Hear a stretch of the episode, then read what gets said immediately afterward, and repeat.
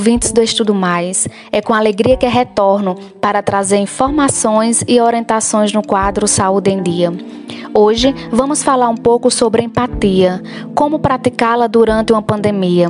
Empatia é uma das palavras mais citadas durante a pandemia do novo coronavírus.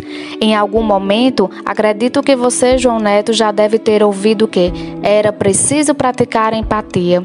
Mas como praticá-la em um momento em que estamos todos reclusos em casa e com problemas suficientes para lidar? Antes de chegar ao como, precisamos falar do porquê praticá-la.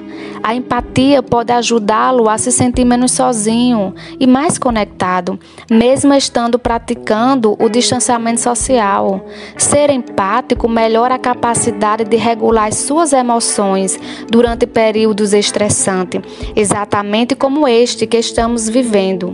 Vou citar seis dicas de como aprender a desenvolver essa habilidade emocional. Primeira dica: mantenha-se conectado. Estar em distanciamento social não significa estar em distanciamento emocional. Uma pesquisa sugere que cuidar dos outros é uma das melhores maneiras de combater sentimentos de isolamento. Segunda dica: seja consciente.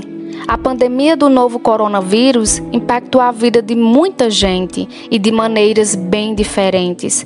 Pense nos outros e procure maneiras de ajudar. Terceira dica: seja generoso. Estamos todos cientes de que vivemos um momento sem precedentes.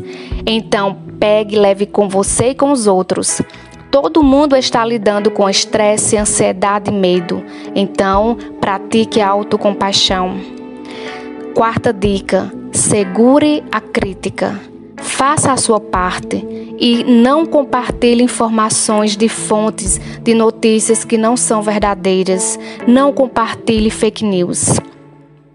Quinta dica: ajude os outros. Ajudar os outros faz bem e melhora tanto. A vida dos outros pode ser reconfortante. Se você pode, ajude uma pessoa que esteja passando por dificuldades.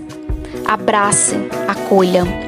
Sexta e última dica: seja gentil, porque todo mundo enfrenta uma batalha. E assim termina mais uma participação no quadro Saúde em Dia. Quero agradecer a João Neto. E vocês aí, gostaram desse tema? Vai lá no portal iraúna.net e acesse o podcast com esse e outros quadros. Abraço e aguardo vocês lá.